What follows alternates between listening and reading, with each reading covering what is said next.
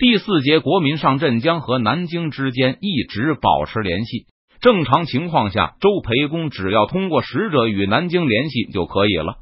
但是这次，周培公却带着邓明的战争威胁和最后通牒，亲自返回南京，与蒋国柱面谈此事。听说邓明的新条件后，江宁巡抚也有些吃惊，不明白对方怎么会突然变得如此强硬。好像一夜之间就要重新进入战争状态。到目前为止，周培公表现的相当出色。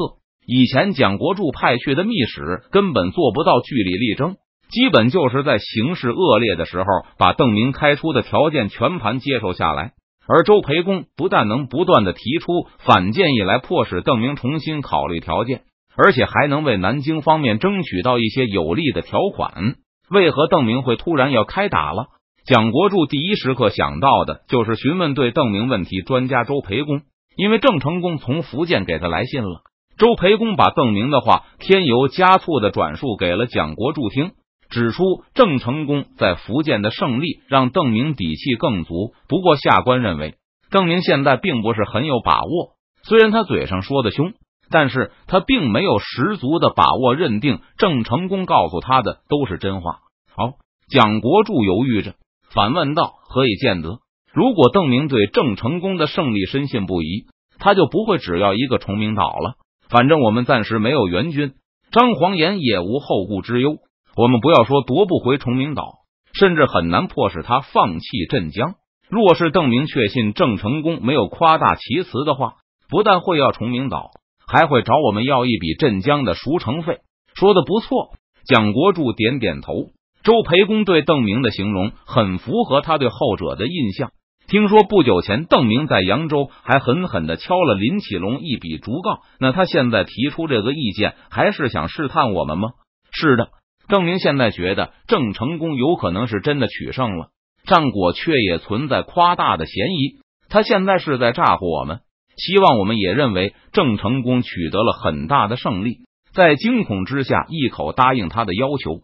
当他不敢提赎城费等要求，就是担心如果条件太过分，而郑成功其实并没有大获全胜的话，我们就会一怒反悔。现在邓明很注意把握尺度，即使我们现在只是因为相信郑成功在福建取胜，所以才答应了他的条件，但由于这个条件并非太过分，将来我们也可能会吃亏不大，而抱着多一事不如少一事的念头，停止与他纠缠。关键在于。蒋国柱和周培公知道郑成功的胜利恐怕不是谣言。朝廷向督府暗示的禁海政策，等于向他们承认了五省水师的覆灭。所以下官认为，我们应该答应邓明的条款。如果邓明确认郑成功所言非虚，那他提出的条件估计就要苛刻的多了。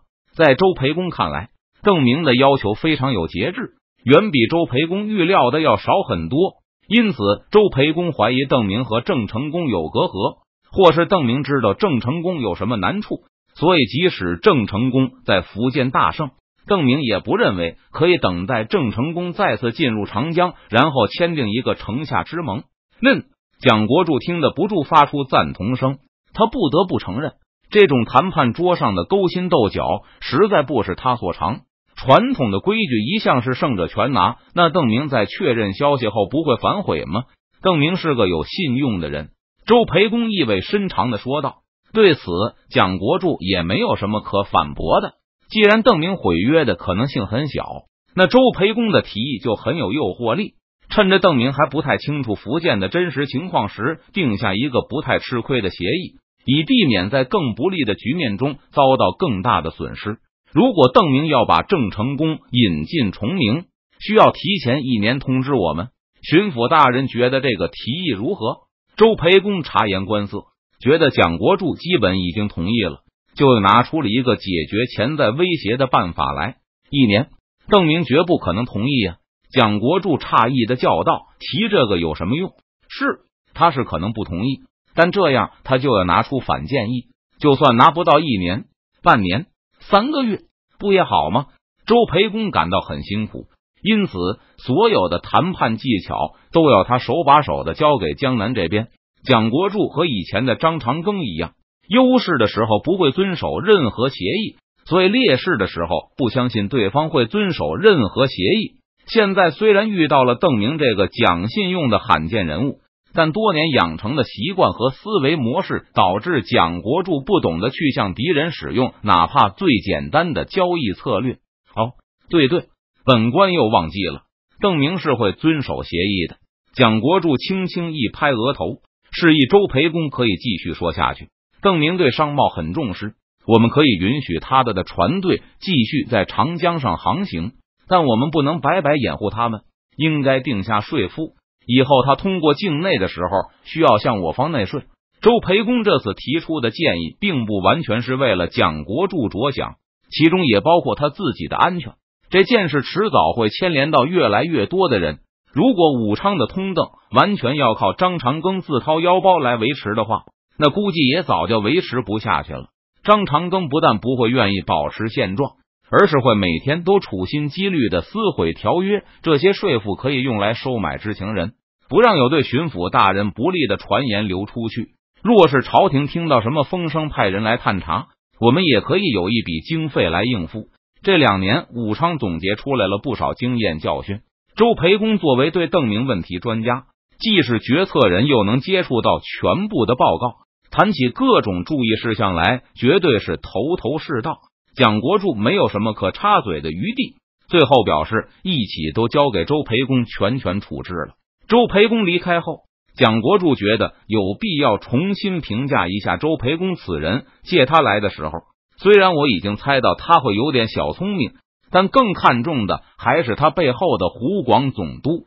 当时我还觉得，虽然我和邓明谈的不太顺利，不过我手下幕僚中人才济济，总会有几个得力之人。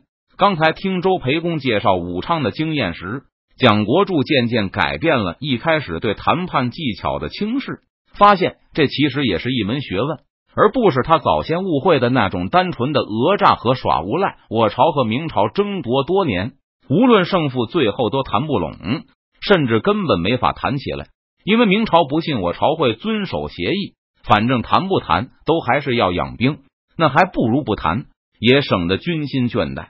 而我朝同样不相信明朝会守信用，偶尔放出谈判的呼声，也就是想麻痹一下明朝，因为知道对方多半也不会有什么诚意，所以这种收效不大的麻痹手段也懒得多用。可这个邓明不同，他无论实力弱小还是强大，只要有机会就要进行谈判。正如他所说的，他追求双方都受益，只要能够给他好处，邓明愿意帮助我们向北京隐瞒实情。为了能够继续交易下去，他也信守诺言。因为无论说什么，敌人都不会信，只会怀着最大的恶意来揣测用意。所以兵法上的奇谋的效果越来越低了。现在，当敌人表现出诚实伤人的一面时，这种谋略的作用不但没有升高，反倒更加的微乎其微。因为不遵守条约会受到猛烈的报复，与其事后反悔，还不如一开始就谈出一份互利协议来。这样，周培公的意义就变得极其重要。蒋国柱认认真真的把两江总督衙门内外想了一遍，没有找到一个能力与周培公相当的人，至少现在还没有。周培公刚到江宁时，我给他布政使大印，主要还是为了他背后的张长庚，而且我要同张朝较量，我不能让张朝把湖广变成他的同盟。不过现在看起来，周培公本人也值得拉拢。周培公刚才不但表现出强大的揣摩人心的能力，同时还向蒋国柱展示了他的经济头脑、政治嗅觉。不但能够和邓明达成协议，而且还能事先构思善后手段，不至于等到出现了问题后才急急忙忙的去遮掩。再观察他一些时日吧，蒋国柱动了爱才之心。如果周培公未来的表现一如既往的出色的话，江宁巡抚打算把周培公笼落到自己的旗下。现在两江的政治、军事形势错综复杂，蒋国柱在旗上行走，真有一种如履薄冰的感觉。他确实需要一些得力助手来帮他渡过难关。镇江，等待周培公反悔，再次开始谈判的时候，邓明已经开始尝试扶持江南的亲民商团。满清对海贸商人的镇压一旦开始。就会有大量商行倒闭破产，会有大量的账房伙计失业，这些人平静的生活一朝失去，肯定会对北京朝廷有怨言。若是没有人招揽也就罢了，但现在邓明不但会吸收这些失业者，还要引导他们去与北京对着干。掌柜、账房和伙计，除了他们的工作专长外，还掌握着大量的生产资源。邓明从来不信什么“天下的物产是一定”这种说法，商业受损必定会导致工农业的倒退。停止海贸后，依赖出口的工匠会失业。他们若是找不到田地，就得去卖身为奴或是要饭。大批种桑棉的农民也会严重受损。很多人可能世代都种植经济作物，已经不知道如何生产粮食了。这些人将会成为邓明计划中的商品提供者。提督邓明和部下商议这些事情的时候，有卫兵来报，又有世人求见。他们拿着钱谦益和黄宗羲的荐书，